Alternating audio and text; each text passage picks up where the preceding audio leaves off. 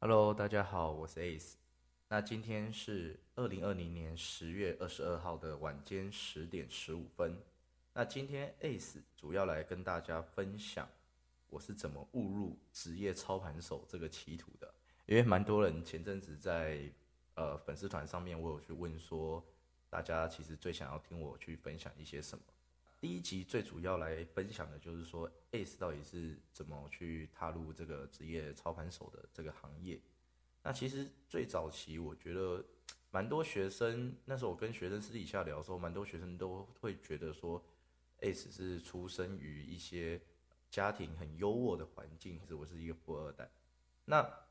其实其实我的出生的家庭非常平凡哦，是没有到小康。基本上我高中到大学很多钱，就是跟同学比起来用的是非常紧绷啊。那因为那时候高中的时候，我有接触街舞这件事情，对，那我就学跳舞嘛。但是我爸妈，我爸妈那时候认为说，哎，你一个学生，因为我们家是很传统的家庭，他会觉得说你学街舞就是吃不饱饭，你知道吗？就是又赚不到钱，那你去学街舞干嘛？你就是高中生，你就是应该好好保。把你的那个书读好，对，然后考上一所好大学，找到一份好工作，然后才会有一份好收入。我觉得在台湾大部分的社会价值观都是这样子，对，就会觉得说，好像考上一个好大学，拿到一个好文凭，就会有一份薪水还不错收入。但事实上，现在社会环境的改变，你会发现到其实不见得哦。你看现在很多直播主的崛起。网红直播主啊，接业配啊，甚至修个楼，还是很多各式各样的斜杠青年出来创业、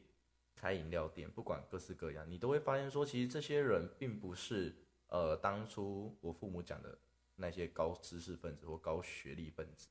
对，那他们一样赚的钱，甚至比在很多台积电上班或者是在高学历的地方、高学历要求的公司上班的人的薪水都还要来的多很多。所以，其实今天这一集，主播也是想要跟大家分享，呃，我这一路走来的心路历程。那当初，因为我就说了嘛，我家里的经济环境并没有到很好，所以说，但是我那我是一个，其实我是一个蛮固执的人，我非常好胜，我就会觉得说，既然你觉得说，哎，做舞者就是你这种排斥我做舞者，我就偏偏要做舞者，然后我偏偏要做舞者赚钱给你看。对，这就是我当时第一个想法。那那时候就是能接触到，呃，我高中是读私立学校啦，所以当然环境或是以及我接触到的人文，并没有，呃，在我在台北之后接触到这么好。但也不是说就是读私立学校的不好，你知道吗？但是我觉得就是人的环境，因为当初我们就是会用那个我们考试的学分来分分类嘛。那我自己也是读私立学校，所以我并没有觉得私立学校不好。只是说，呃，在整个价值观上面，哎，或许没有在读，人家讲说排印娜没有在读书放牛班的孩子，就是通常都是会读私立学校这样子。那我自己也是其中之一啊，所以我并没有呃其他的意思。那后来后来我就是坚持要学跳舞嘛，所以我就我就我就跟我的跳舞老师讨论，就是说，哎，那如果我以后我要受到一个很好的跳舞教育，跟最资讯最发达的跳舞资讯，那我一定是到台北去。因为那时候的街舞资讯并没有大家想象的这么发达，所以我那时候高中还在练舞的时候，都还在用 CD player 对去放音乐。我当然一心想要把舞学好，想要把舞跳好，想要在这个街舞圈发展的话，那我就是要到台北去。可是左看右看呢，如果我要学跳舞，我就要自付学费。那我自付学费呢，想想必我的呃学校读大学的费用都不能太高，因为我自己读书的。呃，学费大部分就是用我自己的学贷去贷，生活费呃爸妈给的就是也不多。对，那如果到了大学，就是当初也想好就是自己打工嘛。那如果说呃自己学杂费负担太高，读私私立学校学杂费负担太高的话，我就没有经济条件去学跳舞。唯一的条件是什么？考上公立学校。那时候一看就是只有呃台科大跟北科大，再来的公立学校几乎就是往中南部走，因为我是读那个科技大学。那这样一比较下来，我就几乎是没有退路，所以当初在呃花了很大功夫，然后去考，就是台科跟北科。那时候我妈妈考试成绩出来上北科的时候，我妈还以为就是我是不是作弊，因为高中之前的成绩真的很差，就是一个觉得我自己是一个不学无术的小孩，也不知道自己的人生方向在哪里，对啊，下课不外乎就是跑网咖，然后打篮球啊，就是一一般男生乡下男生会做的事情，然后对于人生也没什么想法，然后我觉得我对我对于当时我的呃人格跟品性，其实也没有到很满意，对啊，没有也没有到很满意，后来是也是因为说接触到我的跳舞老师，他现在是。台湾跟大陆亚洲区非常知名的街舞老师，也是一个电影明星。对，那之后有有机会再跟大家分享他的故事。那他改变我蛮多的想法的，就是他其实是一个压根子里是一个非常热血、非常正能量的一个老师。就是他什么事情就绝对是做到最好，冲第一，影响蛮多我在人生跟成长的一个重要的转捩点。那那时候我就想说跟着他，就是。学跳舞这件事情啊，可是后来跳跳跳跳跳，大学大一、大二、大三、大四，到我当完兵进入社会，我都然后找到了第一份工作，我都还有在学跳舞，然后也持续在教课，然后也是梦想想要当一个职业 dancer 街舞老师。后来在我当完兵的时候，我家就是发生了蛮剧烈的变化，就是我父母就离异了，那妈妈，我的妈妈就是放弃了所有财产。就是完全从零开始，甚至还负债。那那时候我就我就是跟我妈妈走嘛，所以那时候我们家的经济经济状况可以说是非常的差。因为我很疼我妈妈，所以我就是就是我讲我们家是属于比较传统的家庭，所以他就觉得他做好一个身为妈妈以及身为家庭主妇的角色，所以其实，在我们家的呃成长环境里，他其实是一直很受到压抑跟不愉快的。那当然他觉得说，哎。在我的求学的成长过程中，他想要给我一个健全的家庭，就是不想要被我的同学笑说，哎，我没有妈妈，还是没有爸爸，所以他一路忍到毕业后，他才跟我父亲离异。那在这一块上面，当时因为我就觉得说，因为我妈妈为我牺牲很多嘛，所以我就觉得说，哦，我也要为她牺牲一点。所以当时我在我的人生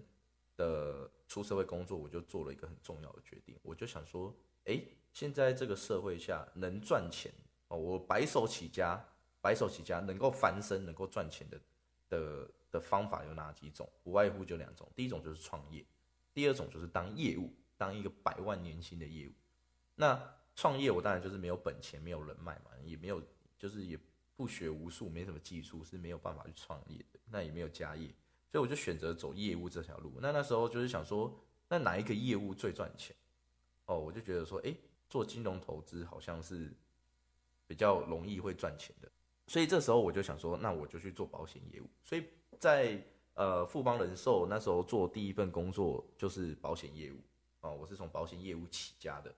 但说来也奇怪，我那时候结束保险业务的这份工作的时候，非常这个这个单位啦，应该说这个这个保险业务单位非常特殊，它只做所谓的储蓄跟金融相关的保单跟节税。所以我刚好就在这个单位打下了一个蛮好的金融基础哦，不管是投资型保单啊，因为投资型保单会牵扯到一些基金标的嘛，所以我对总金哦这种什么通膨利率啊、保单啊这种税务上面就有一个很好的概念。那很快的就是进入到人生第二个转折点，就是我觉得说，诶，我在这个。带组织的状况下，其实整个业务量，你要带业务，你要跟公司开会，你要跑客户，你还要带带你底下的组员，其实你时间真的是很不够用。所以在那个时候，我自己我自己就跟我的梦想做了一个非常大的就是抉择。其实这个抉择是很痛苦的，因为因为我那时候就很爱跳舞，然后你也知道说，其实等于怎么讲，就是我那时候就是立志想要成为街舞老师跟街职业舞者。如果我我放弃了跳舞，感觉好像就是狠狠的打了自己一个巴掌，那我又说我是一个很固执、很好胜的一个人，所以我会觉得说，这对我来讲是一件非常丢脸的事情。只是说后来在整个成长的过程中，我发现到有时候在面对自己的热爱的事物跟兴趣的时候，我们可以用不一样的方式来面对它，用不一样的方式来爱它。就好像说，你真你今天真的爱爱一个人，爱到。一个地步的时候，其实你会希望说他过得开心就好，你不一定要跟他在一起，你懂吗？所以当时我就觉得说，好，那我就放弃职业舞者的这一个职业舞者的这一个身份哦，这个机会。其实那时候我在呃街舞的比赛赛事上，其实成绩是非常好的，而且那时候因为老师就带着我们一起冲嘛，然后那时候我们有开街舞教室。但是我在另外一边银行的呃保险的这个表现也是非常好，几乎都是单位的前几名，然后也是带着自己的组员一起打拼，一起冲。所以两边都一起冲刺的状况下，必然是要做一个抉择，不然你的时间火力其实到后面真的是越来越不够用。我就渐渐的放弃了跳舞，但是我那时候告诉我自己一件事情：我如果今天要来做这个业务，我要做金融业务，我就一定要做到超级赚钱。然后我要用我要用我赚超多的钱来回馈街舞这个圈子，回馈街舞社群。不管是哎举办街舞赛事的时候，你可以资助资金去 support 嘛，或者是你你可以办一个比赛，那表现好的学弟妹你就送他去国外进修。其实这这这到后来都是一种我体悟人生的一个蛮大的变化，是我们可以用不一样的面向以及不一样的思维来继续延续我们热爱的东西。哦不一定是说要身处在其中，我们才能感受到我们热爱它，而是说，其实你热爱一件事情，你可以有很多面向。你不管是支持活动哦，你继续关注这个活动哦，甚至是平常没事我在家听到音乐，我自己也会跳舞哦，去跟朋友出去喝酒哦，年轻嘛，去夜店，我自己也会跳舞。其实只要我开心的时候，我喝出去外面喝酒开心的时候，我自己就会想跳舞。离开街舞圈之后，比方说，哎，有时候有什么一些简单有趣的表演啊，或者是以前练舞的团员想要拍一个作品的时候，你都会积极的参加。其实我觉得这些都是一个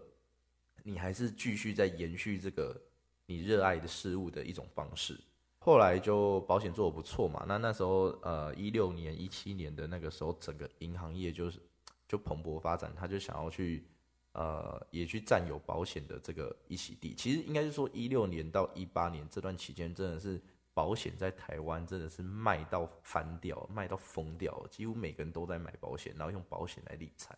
那当然，以前那个当下，在呃投资理财的这种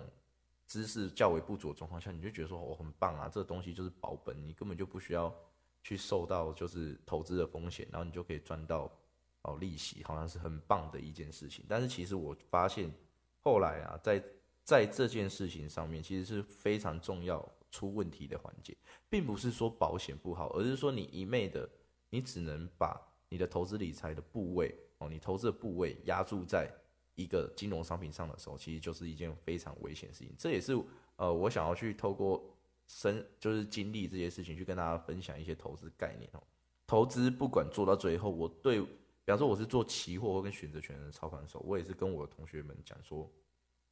我在交易，我对我的交易的技术再有把握，我都不会一直去增加我交易期货跟选择权的部位。我期货跟选择权部位的交易金额就是的水位就是一直保持在这边。那如果多的钱怎么样？投资不同的金融商品，不管是 ETF、债券、美股、台股都好，不管甚至是虚拟货币都可以，就是任何投资管道。都可以，但只要你觉得它是安全的，那你觉得你有做好风险管理跟资金控管，我觉得都是合合情合理的。其实对于我来讲，说，哎，S 很多学生问我说，S 你真的，因为每天很多学生，我们是有实战在交易，我们有实际在交易，我们是职业操盘手。那有学生也看过我交易，他就说，你今天这么会赚钱，为什么你，比方说你五百万在投资，为什么不变成一千万？你为什么不变成两千万？这样不是变赚的那么钱？反正你对你的交易这么有自信。所以其实这边有一个很重大的关键是，其实当你对一件有事事情有自信的时候，你应该要知道的是它的风险在哪里。对我来讲，我就非常知道说，做五百万的期货交易跟做一千五百万的期货交易的水平、方式以及承担的风险，根本就是完全不一样的。而且你还要去思考这个交易商品的未纳量，能不能去你的这笔钱进去会不会容易被引起注意哦？你会不会变成狙击的对象？哦你会不会造成指数的波动？当然，我一千五百万还是算很少的，不可能不不可能有太大影响。但是我觉得就是这这件事情就是没有你想的这么简单。那期货跟选择权本来就是算是高杠杆、高风险的产品。那我自己就算我对这件事情的技术再有把握，我也不会加注更多的本金去增加我的风险值。这样听懂吗？所以很多事情很多事情在后面，我变成说，哎，你如何在一个有过之而不及的一个中间地带，去拿捏到一个最好的状态，这其实才是最最难的地方。做一件事情最难的地方，后来银行业就是保险蓬勃发展嘛，那我在保险业的表现就还不还不错，所以那时候呃凯基银行就挖角我去，就是就是那时候我就有一个跳槽的机会了，不要讲挖角，那时候我就一个跳槽的机会。那我觉得说那时候我就想说，哎，其实我在呃保险业这边待了很久，那该学的东西都学的差不多，有关金融理财东西，我觉得在投资这一块一直很很没有去精进到自己去做一个更深入的。深入的进步，所以那时候我就想说，哎，去到银行是不是我会开始交易基金商品，我会开始买卖债券，哦，我会开始做所谓的财富管理。所以那时候我就就毅然决然的，就是在呃，其实我在保险业还不错，发展不错状况下，我就去到了银行。哦，这是我的人生第二份工作了。对我人生大概就是做过两份正职，然后我就直接离开职场，职场变变就就退休了啊，不是啊，就变成全职操盘手。对。好，那时候那时候去到银行也蛮有趣的哦，因为因为其实我就是蛮认真、蛮敢拼的一个人，所以其实我的呃业务能力啊，然后工作能力都算不错。其实那时候我在银行的表现也都是前几名，主管也是都是非常爱戴我，甚至哦有都代表凯基银行去呃拍摄影片、拍摄形象影片这些东西。那上面主管真的都非常看好我，那就好死不死有一天。因为我在学在银行，你就需要基金嘛，需要 ETF 嘛，更多的呃保险啊。虽然你去银行都还在卖保险啊，其实这边我也是想跟大家分享，就是现在讲真的，因为我自己走过这个行业，我有时候会觉得说，以前我们常听到理财专员四个字，照理来说，理财专员四个字，他对于理财就是他的专业，他对于投资理财就是他的专业。但是现在的理专，坦白讲，会让我觉得说，很像是销售员或者是接待员。连客户到银行，你就是好像来到什么买卖房子的服务中心，倒茶奉水啊，然后就是各种百般的客户，然后就希望他怎么样跟你买产品嘛，所以感觉就很像是一个业，就是很像是一个销售员。好，所以其实在这边我就会很快的，我就让我觉得说，哎，这东西这在这边我其实就是讲坦白讲，充其量就是一直在卖产品，你并不是帮客户做到一个很健全的。哦，真的是适合他，然后全方位的投资理财，所以那时候我就去参加了很多有关，因为可能也在银行嘛，那我就要开发客户什么的，就去参加很多金有关金融的讲座。那时候说真的，这那一年我在银行其实只有工作一年而已，其实那一年真的学到很多外汇基金、ETF，哦，股票，因为跟你的客人也会聊股票。然后就学习到很多相关的知识。那时候我就觉得说，哎，可能因为我都在看这些东西，然后那时候 F B 很流行，我在看这些东西，所以 F B 的演算法就是自然而然就让我看到，就是一些呃期货啊、选择权啊，不管是股票课程的广告。你玩股票，那好像本金要很大哦。我如果准备个五十万，我来投资股票，或者是一百万我来投资股票，其实你能做，因为我们学。投资都会学到一个很非常重要的观念，不管看投资书啦，因为那时候也买很多投资书来看，就是你要做资金配置，你要做风险比例管理，也就是说你有一百万的资金，你不可能 all in 去买股票，你知道吗？所以大部分就是用大概用五成左右的水位，上下的水位去买股票是比较安全，分批买入嘛，那么大家都有这个概念，一张一张分批买入，因为我们不可能买最低卖最高，所以一定是用这种长线布局，一定是用这种分批买入的方式。那，你就会觉得说，哎，你你的手上钱才一百多万，才一百万，你你用这么多的钱去投资股票，那股票又动这么慢，你懂吗？然后我就觉得说，哎，那有没有更适合我更快，本金更小哦，会赚钱，然后呃波动速度也很快，你可以马上就是看到你的收益，因为年轻嘛，年轻就觉得就是个性比较急一点，所以那时候我就是开始去涉猎很多产品，不管是比特币啊、外汇啊。然后期货选择权，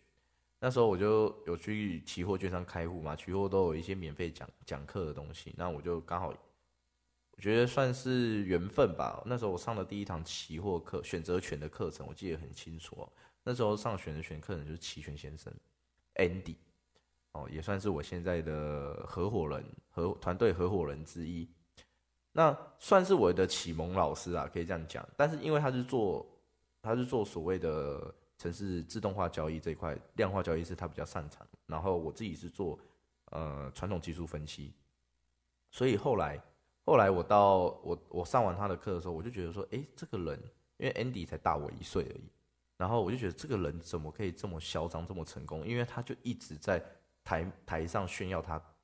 妈的做交易干赚了很多钱，然后又又一直在台上，然后操底下学生脏话，我就觉得说，干，哇靠，当期货讲师，当选择权讲师也太狂了吧？然后但是学生都是怎么样？你知道不知道是有他的学生都是 N 属性还是怎么样？就是。大家都听得很开心，然后被骂被骂三字经好像也很爽，这样子就觉得哇，我那我要跟这个老师学习。那可能也是有有去搜寻过他相关的呃文章或粉丝团，所以后来他的 FB 广告打到我，然后就闪亮亮的五个大字，哎，这是五个大字吗？全职操盘手速成班哦，闪亮亮的八个大字，全职操盘手速成班。我看到这八个字，我心里想说哇。那我学他，我来跟他学，他这么嚣张，他一定很会赚钱。那我我想赚钱，就是当然说，你想想看嘛，你要赚钱，一定要跟最会赚钱的人赚钱啊，那你才会赚得到钱啊。所以我就想说，我来拜他为师，我来上全职操盘手速成班，上完我就可以成为全职操盘。那时候真的想法非常单纯，我就自己存了一桶金，然后去上完他的全职操盘手入门班，然后我就开始，我跟你讲，真的不夸张，那时候我几乎没有什么期货交易的经验哦。然后我上完他的全职操盘路嘛，隔天就去银行递职称，就说我要离职了。对，隔天真的是隔天我就去递辞辞呈。那很多朋友就觉得神经病啊！你在银行做好好，而且有固定收益，就是那时候业绩还不错啦，比如说固定，就你有底薪加奖金加起来，真的也是五到十万，年薪也几乎破百万。那你你干嘛不在银行发展？而且主管都超超看好你的，你跟客户的关系也都很好。那可是我最重要的是在于说，其实你在人生上，我觉得最重要、最重要的还是要忠于自己真正想追求的生活。所以我那时候真的最想追求的生活，就当然是赚很多钱，然后过很爽的日子嘛。那我看到 Andy 这样，我当然就觉得说，哎，这就是我要的生活。而且当讲师怎么样？很帅哦，你可以去分享，你可以讲很专业的知识，而且你在台面上还可以用三字经干掉学生，学生都还还笑得很开心。所以。后来我就我我就毅然决然我就辞职，然后开始全职操盘手这盘这个这个路。那当然一开始当然就是哎交易个交易个几天都有赚钱。我有我跟你讲不夸张，那时候我交易经验连一个月都不到，我我一次进场都是两口到四口的大台在下在下面玩，带进去里面玩哈。那很快的怎么样？当然就踢铁板啊，可以赔钱啊，赔很多钱啊，怎么玩都输了，你就觉得市哦市场在给你做对，你一进场市场就反转。这大概是很多人会遇到状况，一一通常遇到那种状况，就开始研究，就会开始花更多时间去研究，然后去上更多的课哈。那时候去上一个投顾老师的课程，一堂课程就教你传统技术分析，其实也讲真的就是书本上的东西，然后一堂课要八万八，所以那时候就觉得干太他妈太扯了。但是就反过头来讲，你就会觉得说，如果你学完这门技术，你反过来变成老师在教别人的话，你是不是一个学生就收八万八？你十个学生就。不开玩笑哎，一个十个学生就收八十八万哎，对吧？那不就血海了，不就血海了？所以那时候我就想说，哎，那我我我当然就是想要潜心研究好这技术嘛。可是当然上完这个投顾老师的课，并没有让我到赚钱哦，还是赔很多钱。在一年来以内，一路都是跌跌撞撞，赚赚赔赔。那我就心想说啊，那就把我我存的这桶金输光，那我就要回去上班了。那刚好好死不死，我觉得我觉得算是怎么讲，做人还算是蛮正向的啦，然后也蛮做蛮多善事的，对，所以贵人运真的特别好。所以我觉得在呃人生在转捩点上面，有时候我觉得你把自己准备好很重要。那当然贵人运本来就不是我们能掌控的，能遇到当然是最好啦。所以那时候我就觉得贵人运特别好，遇到一个交易前辈，真的在非常偶然的状态下遇到他的。哦然后就一个老先生，大概七七十几岁，他跟我说，他做交易已经在台积做交易已经做三四十年了。那 K 线就是他裸 K 都是用画的哦。我去他的交易室，我之前还去他的交易室，他自己租一个办公室，然后电电脑桌上就摆摆一整排的桌子，然后一堆荧幕，他就一个人在那边做交易。你看屌不屌？一个老先生没有工作，没有收入，每天就是靠打单过日子。他他就跟我说，他是从。呃，四应该五十几岁就退休了吧？就一路十几年下来都是自己租个地方，然后自己当做每天去上班，然后自己当自己的交易员，每天都在这边研究股市，研究期货，然后研究如何下研交易这件事情，那就是很复古的，打电话去下单。所以那时候我就觉得一件蛮有趣的事情是，他蛮无私，就是他很奇怪，他很无私的去教我很多在裸 K 技术上的观念，然后开始我跟着他一天一天的把每一天的 K 线画在一一张纸上面去做练习，所以我自己有很深的裸 K 的技术都是他传授给我的，然后包含很多传统技术分析啊、K 线形态，然后他都用他。二三十年的经验在传授给我，后来我当然就是哎，交易真的就开始有赚钱，有赚钱。但是我觉得传统技术分析还是存在着蛮大的问题，是因为呃，传统技术分析它本来就是拿过去未来的大数据法则来做未来行情的一种预测，懂吗？它是用过去的大数据法则来做未来行情的一种预测，所以它是一种预知。但你们都知道，其实在这市场上没有所谓的神。没有人可以知道明天到底会涨还是会跌，所以这种预知能力有时候蛮长也会踢到铁板。那怎么样？就是老师教的很讲讲，就是停损嘛。要做好风险管理，其实在这个市场上还是还是会还是会赚钱的。那确实说，从上半年到下半年一路以来大赔，到我跟他接触到学完功夫，其实短短的半年内啊，应该没有到半年，大概三个月，就是每天去他交易室报道。学到第三个月就几乎是算是交易蛮稳定的，但是就是算是怎么讲，小赚小赔，但是总结会是赚钱的，大概就是这种概念。那后来不知道为什么因缘际会，就是因为我那时候在在全职操盘嘛，那刚好有朋友介绍，就介绍我去一个呃算是法人的私人机构哦，私人机构的财富管理中心，那时候就介绍我去那边操盘学习。那那时候其实虽然说是小赚小赔，其实就是反正会赚钱呐，就表现也还算不错，绩效也还算不错啊，就是至少赢，至少赢那个定存嘛。你这其实讲真的，现在很多金融诈骗就是他打着什么噱头，一个月一趴，一年十二趴，其实真的很多人买单，真的很多人买单。因为那时候我做金融就是又年轻，你就是听到太多这种吸金诈骗的骗局。那他就找我去操盘，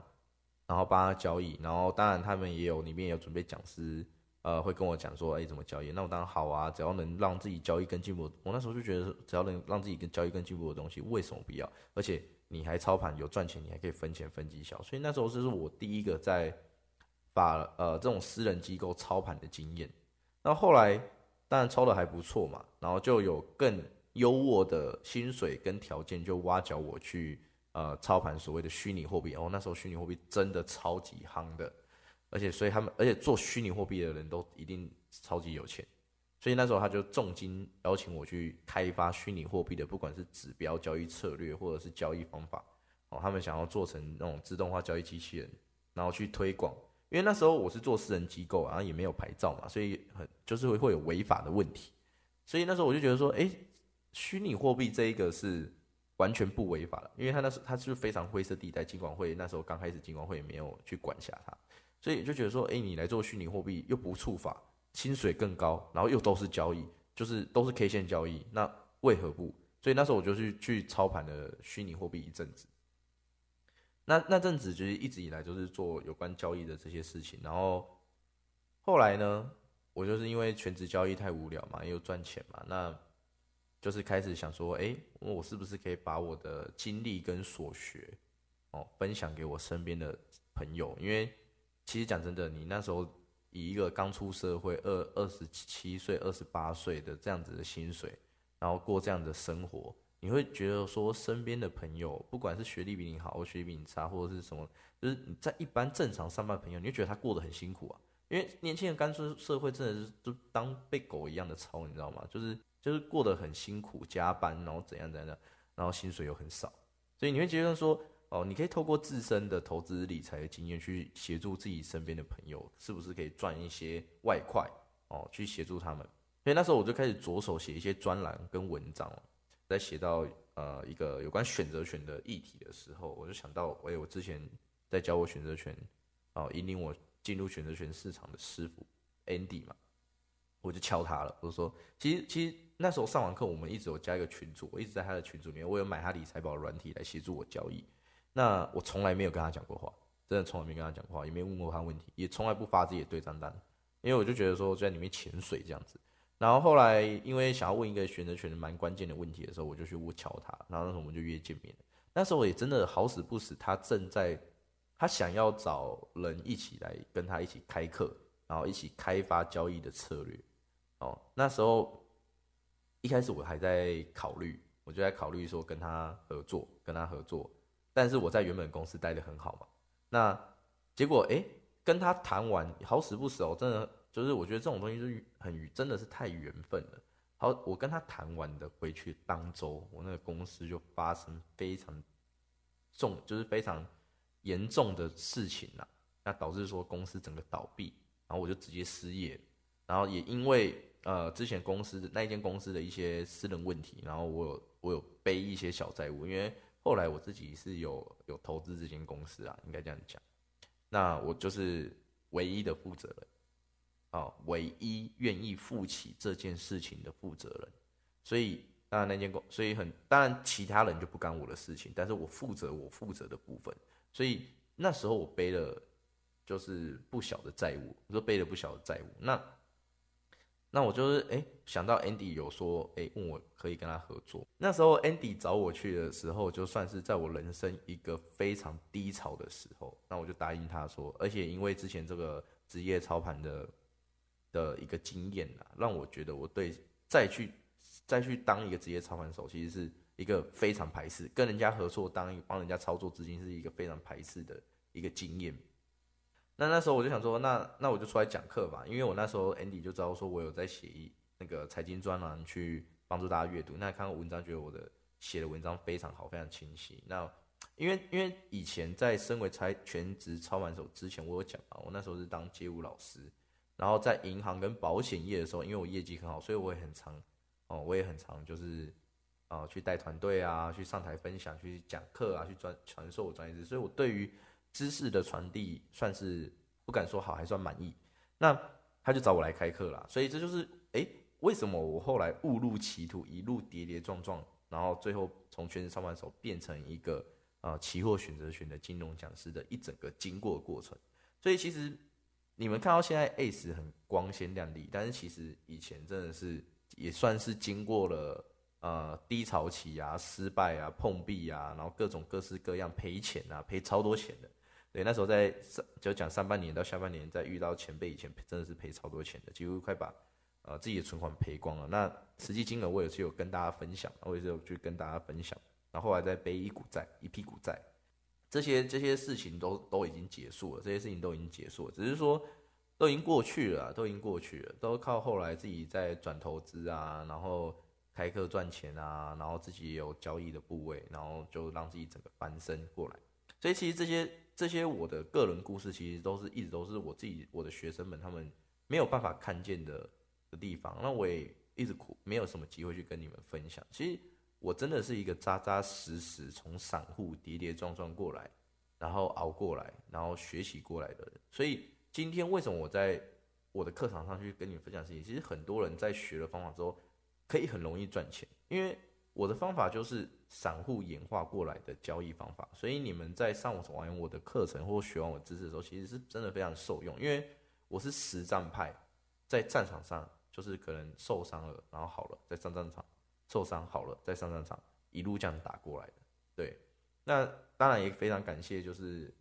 就是也奉劝大家都要多做好事，心存善念啊，正能量，对啊，不然我觉得其实我的运气在贵人运以及每一个人在我人生关键的时节点上出现的时间点都非常的刚好。主要也是希望说，呃，学生们或者是听众朋友，你们在听完这些故事之后，其实你们。我觉得最想要分享的是，其实人生啊，你在走这段人生的过程中，你真的不知道你会遇到什么样的事情，你也不需要去做太多的怎么讲预设立场。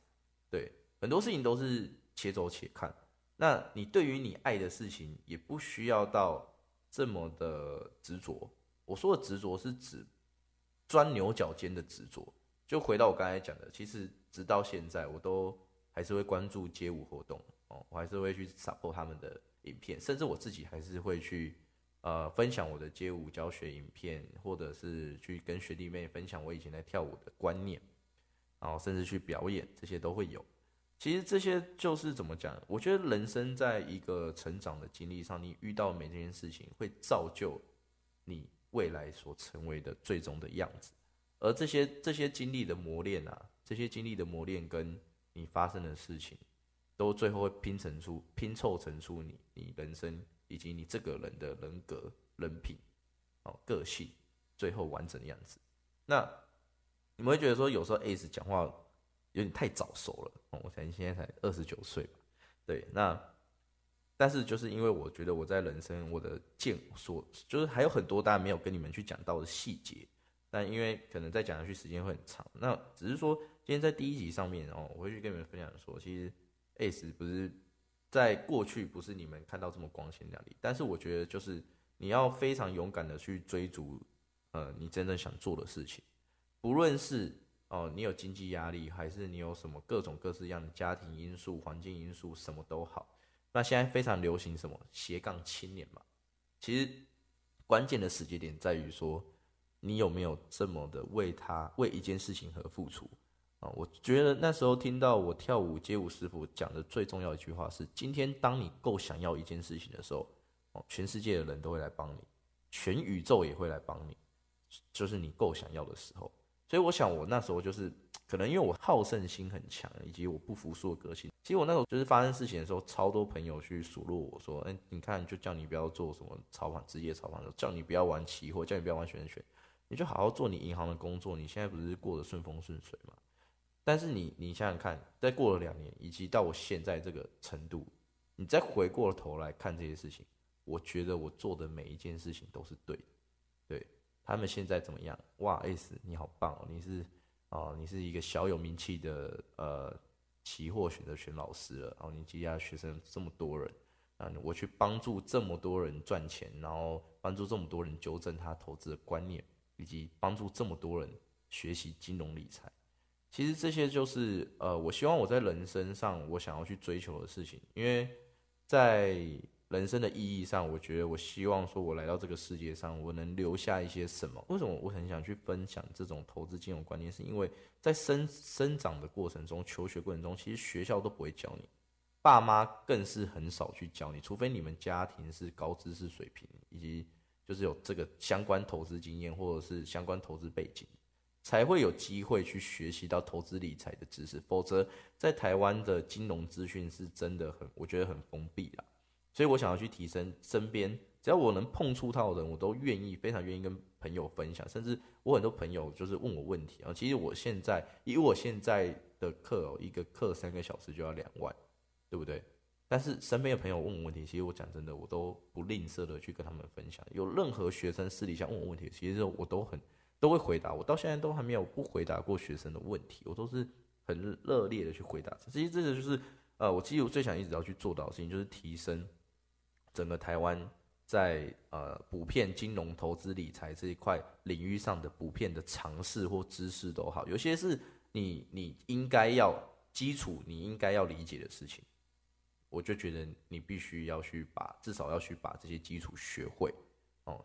其实期货跟选择权真的很可怕嘛？其实对我来讲，期货跟选择权完全不可怕，你知道吗？哦，像我股票是不就不是我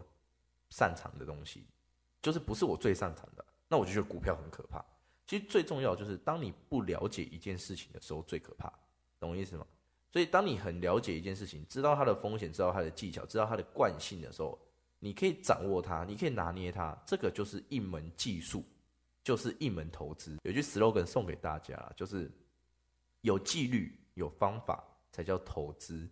哦。没有纪律、盲目的跟从、靠感觉，那叫做赌博哦。所以，投资对我来讲是透过数据去分析、合理的推断哦，我们所能得到的资讯，然后进而去做决策，跟我们去筛骰子。哦开出来是大小，那它是赌博，这个定义是完全不一样的。那当然，投资当然就是它有相对应的风险啦。那当然，你就是必须要知道风险在哪里，并且去控管它，这才是一个好的投资的态度，也是我想要最想要分享给呃观众朋友的一个观念。投资不管是任何金融商品，甚至包含虚拟货币，它都没有它本身的好跟坏哦，只有取决于你怎么去使用它而已。就跟工具，工具本身并没有什么所谓的好坏，对啊，就取决于使用者怎么去使用它。你的心态是什么？你有没有一个保持着一个健康，而且你懂它的心态去使用这个工具？对啊，不然任何东西都是有风险的。好，那今天第一集就是呃，去跟各位听众朋友去分享，呃，ACE 是怎么从很平凡、很平凡的人，到最终现在成为了一个算是小有名气的金融讲师。那也创办了我的 ACE 的荣耀投资学院。你们在我的荣耀投资学院里面，你们可以学习到有关股票、ETF、基金，呃，呃，不是基金，股票、ETF、期货、选择权，甚至外汇相关的知识问题，这些东西全部都是免费。所以就是我一直想要呃做给大众的事情，希望说，哎，有生之年听到一句说，哦，还好我这辈子遇见过遇见 ACE，哦，我庆幸我遇见 ACE。其实这就是我觉得我在来到这个世间，我想要得到的一个成就感，或者是我觉得我来到这世间的能留在这个社会上的价值，能留在这个世界上的价值。第一堂第一集呢，我们就主要去分享我一些呃我个人的体悟，也算是简略的介绍一下我自己啦。重点啊，接下来在后面的主播的节目里面，我都会去分享有关经济的议题啊。甚至真实的投资的操作面、期货的操作面、选选操作面，想法都好，不管是生活还是投资经济这一块，甚至是社会议题，我都会去跟大家分享。呃，我在看到这件事情的一些想法以及心得分享。如果你喜欢 ACE 的分享，那请大家帮我把哦，因为刚开始而已嘛，就需要大家的努力，帮我去分享我的 Podcast 的这个部分。期待我们下一集再见喽。好，今天就录到这边喽，谢谢大家，拜拜。